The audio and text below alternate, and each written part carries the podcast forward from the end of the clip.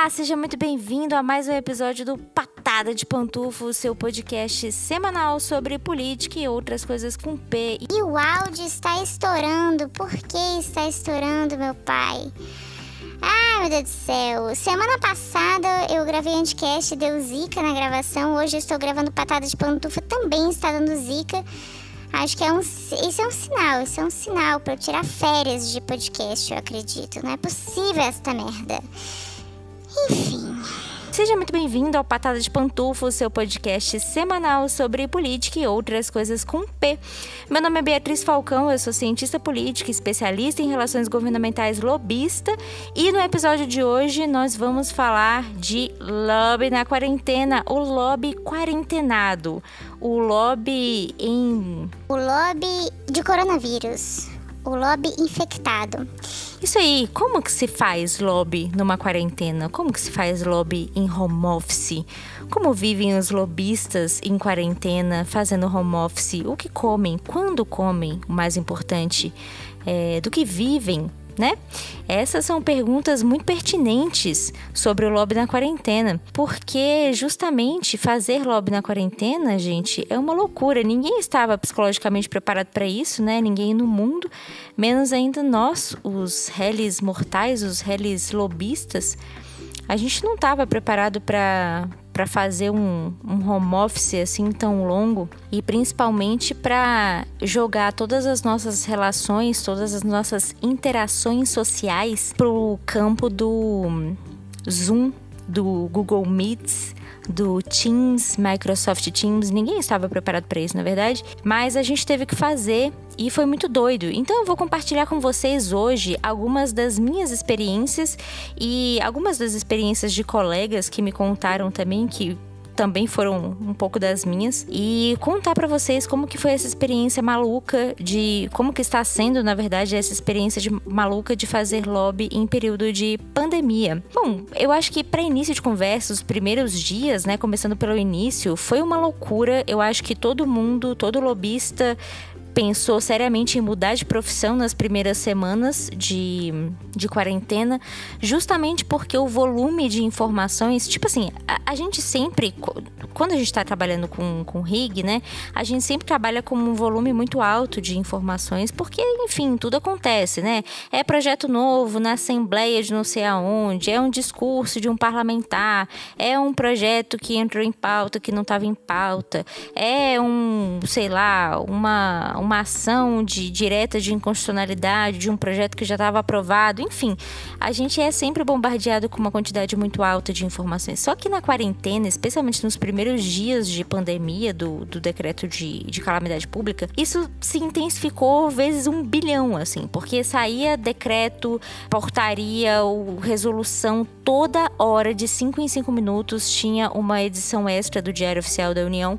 E edição extra do Diário Oficial é o maior inimigo do lobista de bem, né? Porque você não está preparado para isso, você não está. Você está preparado para ver uma bomba no Diário Oficial da União de manhã cedo, o quê? 7 horas da manhã, 8 horas da manhã? Quando sai uma edição extra do Diário Oficial, ela pega você de surpresa, entendeu?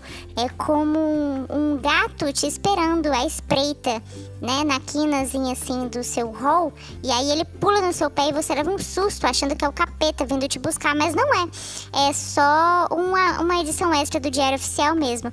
E, e aí não basta ter o Diário Oficial da União, né? Tem os diários regionais, né? Ou seja, tem 45 bilhões de diários aproximadamente para o lobista de bem acompanhar, o que é um grande inferno, né? Eu não sei o que os outros lobistas acham, mas eu acho o diário oficial uma coisa assim criada para dificultar a felicidade. Não, não existe felicidade quando você tem que ler um diário oficial, é um negócio impressionante. É, agora os estagiários devem estar tá me ouvindo e falando: olha, vou mandar isso pro meu chefe. Não mande isso pro seu chefe, amor, você vai ser demitido. Fala que você adora ler diário oficial, que é a melhor experiência da sua vida.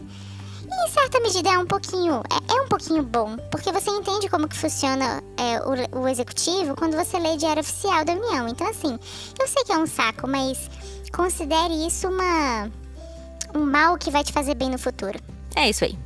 Então os primeiros dias foram bem insanos e não bastasse a quantidade absurda de atos, de resoluções e de portarias, a gente ainda tinha que acompanhar os discursos de governadores, prefeitos e do digníssimo presidente da República sobre a pandemia e do ministro da Saúde também, né, obviamente, para ver o que, que ia ser feito, como que ia ser feito, vai ter quarentena, vai ter lockdown, não vai, onde que vai ter lockdown. Gente, essa história de lockdown, puta que pariu, isso daí foi, isso aí foi um Deus nos acuda do caralho.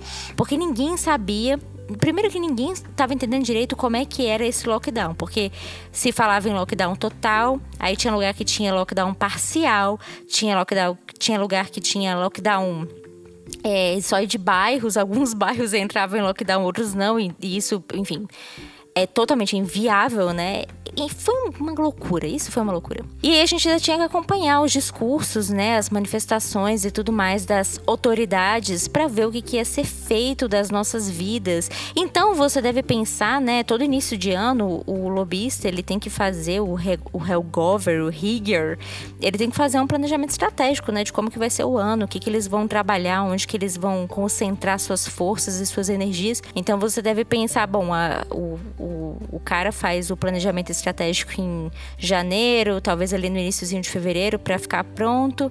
E aí, em março, me estoura a pandemia. Inclusive, não comemorei meu aniversário esse ano, porque meu aniversário ele aconteceu uma semana depois do início da quarentena. E aí eu não vi ninguém, não vi meus pais, não vi os meus irmãos, o que é uma grande bosta. Ano que vem eu vou ter que comemorar meu aniversário durante seis meses, só para compensar essa questão aí da pandemia. E aí, bom, você teve que jogar, nós tivemos que jogar nossos planejamentos estratégicos fora e fazer de novo. Fazer de novo com base nas quantidades de coisas e de informação que a gente estava tendo naquele momento. E, e a quantidade de informação, apesar de ser muito alta, a qualidade da informação em contrapartida era muito baixa, porque nada, nada era certo, não tinha muita certeza. Então, essa coisa aí do planejamento estratégico é, fudeu a vida de todo mundo, especialmente pela quantidade de projetos novos que foram apresentados em razão da pandemia, né? Que acabaram privilegiando e prejudicando vários setores, várias empresas, várias organizações. Então, enfim, foi bem loucura tirando essas coisas, né, tirando o volume de informações que a gente já tinha, ocorre, ocorreu também a questão das notícias alarmantes e notícias potencialmente exageradas. E aí todo mundo começou a ficar muito nervoso com isso, porque a gente não sabia na verdade qual que era, a, quais que seriam na verdade os efeitos do coronavírus, né? Um pouquinho desesperador viver assim, eu diria. Não, não é uma experiência que eu gostaria de ter de novo, não sei vocês. E nisso a gente tava o okay, quê? Em home office. Eu fiquei, eu particularmente fiquei sete meses em home office é, alguns colegas de profissão voltaram mais cedo, outros ainda estão de home office, só, só vão voltar no ano que vem, mas eu voltei agora no início de novembro. E aí, cara, essa questão do home office foi bem curiosa, assim, porque é, como. bom, eu não sei, assim, pelos outros, né? Não posso falar pelos outros, mas para mim, fazer home office sempre foi uma parada que surtiu efeitos práticos muito positivos, porque eu sempre estive muito acostumada, eu sempre trabalhei muito em back-office, então para mim foi um pouco mais fácil. No entanto, todavia, a questão das relações com os nossos stakeholders, ou seja, com as pessoas de interesse, com os atores, ela foi foi totalmente modificada. Foi assim um cavalinho de nas relações com os stakeholders. E por que, que eu digo isso? Porque antes você pensa, a gente marcava uma reunião, por exemplo, com, com uma autoridade qualquer, com ministro, com secretário, com deputado e tudo mais. A gente marcava uma reunião, sei lá, vamos supor, às duas horas da tarde. E cara, todo mundo que trabalha com lobby ou todo mundo que trabalha com autoridade, não precisa ser lobista, sabe que levar chá de cadeira é coisa normal. Então, todo mundo que trabalha com autoridades, não precisa ser necessariamente lobista, sabe que o chá de cadeira é uma coisa que está presente na nossa vida tanto quanto a edição extra do Diário Oficial da União. É uma coisa impressionante. Você marca uma reunião às duas horas da tarde com a autoridade e às quatro horas a autoridade resolve aparecer para ter uma reunião com você de exatos 10 minutos, sendo que você tinha pauta para falar com essa autoridade durante aproximadamente duas horas e meia. Bom. Você deve imaginar o tempo perdido de pessoas em torno disso, né? Geralmente quem vai para reunião com a autoridade são pessoas em cargos mais altos e tudo mais. Então, pessoas que naturalmente ganham bem, ganham muito bem. E aí você gasta um tempo, a empresa, de que seja, gasta um tempo desgraçado deixando aquela pessoa lá parada, esperando a madame, a autoridade levando um chá de cadeira. E, bom, isso é um desperdício de tempo, um desperdício de trabalho, um desperdício de capital humano fudido. Então, uma coisa que foi bastante interessante, pelo menos na minha opinião, da quarentena, foi a quantidade de tempo que a gente deixou de gastar esperando a autoridade. Porque agora você marca uma reunião no Zoom, no Meet, ou sei lá o quê, e a pessoa, ela entra. E se ela não entrar, se ela por acaso ela se atrasar, você está na frente do seu computador, no conforto da sua casa ou no conforto do seu escritório, e você pode continuar trabalhando, fazendo outras coisas. Você não precisa ficar sentado numa cadeira altamente desconfortável de uma repartição pública, esperando a boa vontade da autoridade aparecer. Você pode continuar trabalhando, seguindo sua vida, e quando a, a autoridade dá o ar da graça, você faz a sua reunião. Mas em contrapartida também a questão do home office, ela trouxe várias peculiaridades, né? Quem nunca fez uma reunião, um meeting, um call com uma pessoa que estava em casa com a criança aos berros no fundo. Geralmente mães, né? Geralmente mães passam muito por essa, por essa questão aí da criança aos berros no fundo. E aí a mãe tentava falar sobre uma coisa blasta importante e a criança estava assim no estado de desespero desespero ao fundo e todo mundo querendo fazer aquela cara meio blasé, assim, de que não, isso não está atrapalhando em absoluto a nossa reunião, quando claramente estava. Ai, gente, desculpa, meu neném tá aqui, fulano tá o Enzo tá aqui aos berros, me desculpa, gente. Sempre rola as desculpas pelo Enzo ou pela Valentina gritando ao fundo, né? É, isso sempre rendeu boas risadas também no bom sentido, porque é isso aí, né, gente? Trabalhar em casa tem dessas coisas. Eu não tenho filhos, mas os meus gatos, Getúlio e Juscelino, eles me proporcionaram uma vergonha descomunal durante essa quarentena. Várias vergonhas, na verdade, mas uma mais em particular. Estava tendo a minha primeira reunião com um cliente, com um cliente muito exigente. Era a minha primeira reunião sozinha com um cliente e eu estava bastante nervosa, estava assim no grau, estava maquiada, com roupa social dentro de casa. Tava de pantufa, tava de pantufa, obviamente, amor, mas assim, tirando assim, da cintura para cima, eu estava muito bem vestida, muito bem arrumada.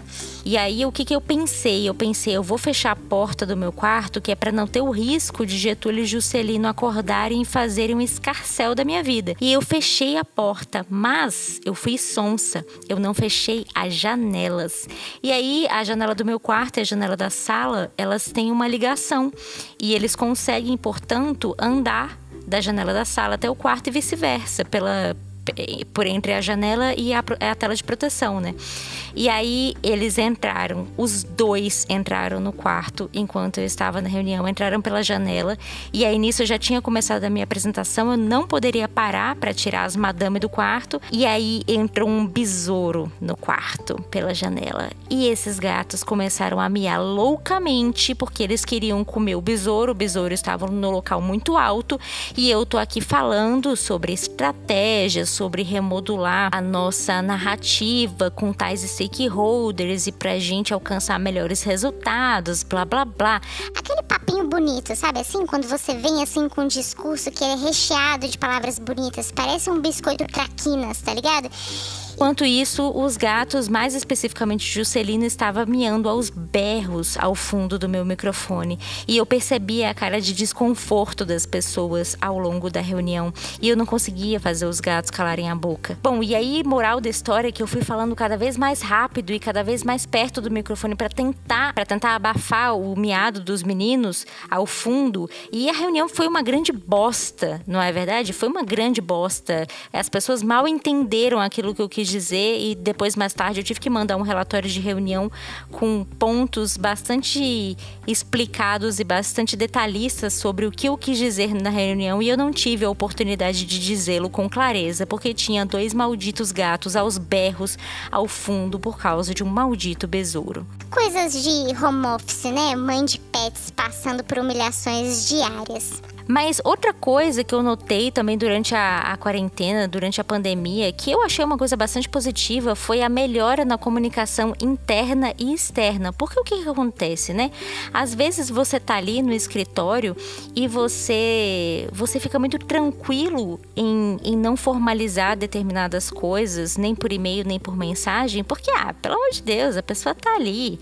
Você tá ali, é só abrir a boca e falar com a pessoa e a mensagem será transmitida mas eu sempre fui um pouquinho criteriosa e chata com essa questão da comunicação. Eu acho que, eu acredito, na verdade, que aquilo que é verdadeiramente importante deve ser registrado, ou por mensagem, ou por e-mail, preferencialmente por e-mail. E a gente tinha pouco esse hábito quando a gente não estava em home office. E aí o home office veio e todas essas informações, mesmo as não tão importantes, precisaram ser registradas via escrito, né? Ou seja, pelo WhatsApp, seja por e-mail, e isso facilitou muito, muito a vida. Eu percebo, eu percebi pelo menos que isso é, resolveu, por exemplo, vários gaps de falhas de comunicação interna, o que eu achei bastante interessante. E teve essa questão também de você melhorar a comunicação com seu stakeholder, justamente porque você não precisa mais esperar 45 dias sentado numa mesa, sentado numa cadeira desconfortável para falar com ele. Agora você simplesmente pode mandar uma mensagem para ele ou para o seu assessor que seja e resolver as coisas de, de maneira um pouco mais prática. Fora também, né, gente, a questão da economia, com passagem aérea, com transporte, com hotel e tudo mais. Porque tem muitas empresas privadas, por exemplo, em que a sede não é em Brasília, a sede fica em Rio, São Paulo e tudo mais. E aí as pessoas, né, as pessoas que CEOs, diretores executivos e os escambais, eles vinham para Brasília para ter uma reunião de 15 minutos, 10 minutos com um ator, com uma autoridade. E bom, agora isso não existe mais, né? Porque agora você simplesmente pode abrir o seu Zoom, fazer a reunião e economizar aproximadamente um trilhão de reais com passagem aérea. A outra coisa que eu avalio que há bastante vantagem na questão do home office é a possibilidade de você trabalhar de pantufas. Não sei vocês, mas eu trabalhei todos esses meses com a minha pantufinha no pé e eu estava muito feliz, obrigada. Estava muito feliz mesmo. Bom, e agora vamos para os comentários, as lambidas na cara, os beijos, abraços e etc. do Patada de Pantufa para os meus pantufers lindos e maravilhosos. Bom, a primeira lambida na cara vai para o meu amigo o Rony, Rony Peterson, que indicou Patada de Pantufa no Twitter e no Instagram. E ele escreveu assim: Gostaria de deixar essa recomendação de podcast da minha amiga Bia Hawk, o Patada de Pantufa, seu podcast sobre política e outras coisas com P. E aí o, o, o palhaço, ele postou uma foto de uma pamonha. Eu acho graça, viu, é, Rony Peterson, você me chamar de amiga e não trazer nenhuma pamonha para mim. Deus tá vendo essa questão aí dessa amizade, viu? Amigo, brincadeira, mas é verdade, viu? Tô guardando minha pamonha. O outro comentário foi do Galibras, arroba Galileu Neto. Ele falou, só pelo fato de você ter feito, no caso o episódio, né, de cobertores e travesseiros nesse calor já torna o episódio muito bom e merecedor de aplausos. Tom é um exemplo fora da curva que meritocrático sem vergonha curte para generalizar. Não parece, mas isso é um elogio. Realmente não pareceu não, o, o Galibras, mas eu aceito o elogio e agradeço. E sim, eu estou de novo gravando, suando que nem uma porca debaixo desse, desse cobertor, desse edredom, para que o áudio fique mais agradável, mais palatável aos ouvidos dos meus pantufers maravilhosos. Então, por favor, reconheça aqui o, o trabalho da pantufer da Pantufer Suprema, também conhecida como eu. E curta o podcast, amor. Dá uma seguidinha lá no, no Instagram, arroba patada de pantufa, indique para os seus amigos, tá bom? O outro comentário foi do Matheus Otávio, arroba Mateus, underline, Vio. Adorei. Ele disse: Você é muito divertida, aprender e rir é sempre é bom. Muito obrigada, meu querido Matheus Otávio. Eu te agradeço demais. Fico muito feliz que você esteja aprendendo alguma coisa ao passo que está rindo. Essa é a melhor coisa. Uh, o outro comentário, que na verdade não é exatamente um comentário, mas recebi uma recompartilhada, né, do Profissão Helgov. Eles indicaram lá no Instagram deles o Lobby para Iniciantes Parte 2 e disse que eu estou arrasando. Ai, muito obrigada. Gente, profissão Helgov é a coisa mais linda que já aconteceu nessa profissão, sinceramente, que mulheres. O outro comentário. Gente, esse comentário aqui, bicha. Bicha, eu vou te falar um negócio, viu? Rapaz, eu me tremi todinha quando eu vi isso aqui, viu? Sabe aquela pessoa assim da, da sua profissão que você pensa, caralho, essa pessoa aqui nunca nem vai me notar, porque, puta merda, essa pessoa é muito foda? Pois é, essa pessoa me notou. Essa pessoa é a Silvia.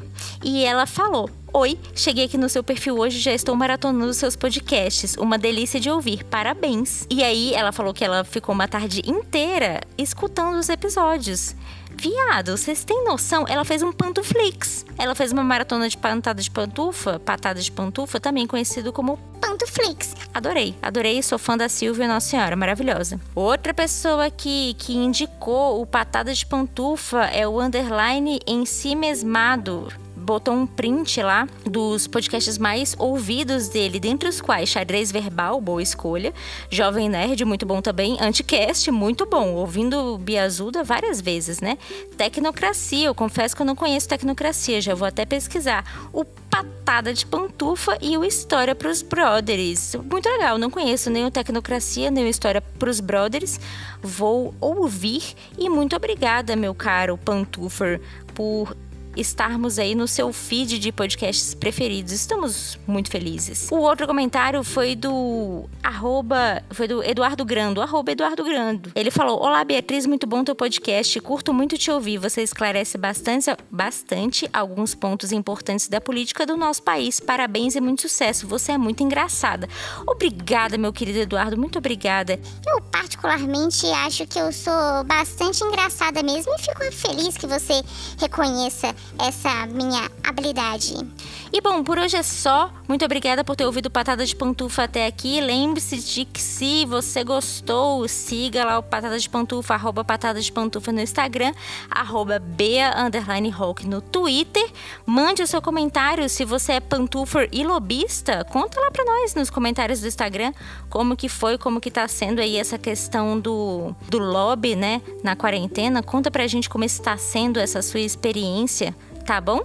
E um beijo até semana que vem. Ai, vamos embora. Ai, tô ouvindo o retorno da minha voz. Que delícia! Pronto, agora tá melhor? Tá melhor, pronto. Ai, vamos de cobertor na cara. Tá que pariu. Simbora.